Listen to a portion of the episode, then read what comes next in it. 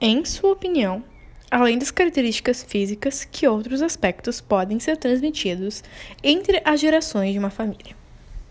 Malformações podem ser transmitidas, problemas internos e doenças também podem, predisposição a diabetes também, uh, problemas cardíacos geralmente são comuns, geralmente entre membros de uma mesma família, e problemas psicológicos também. Uh, o lado psicológico já foi mostrado que várias doenças, como a síndrome do pânico e a psicopatia, podem ser um dos fatores que você para você adquiri-las ou simplesmente tê-las é a hereditariedade, uh, ou seja, você possivelmente alguém da sua família tenha. Esquizofrenia também é uma doença que pode ser passada com dos fatores como hereditariedade. Então, esse é o ponto.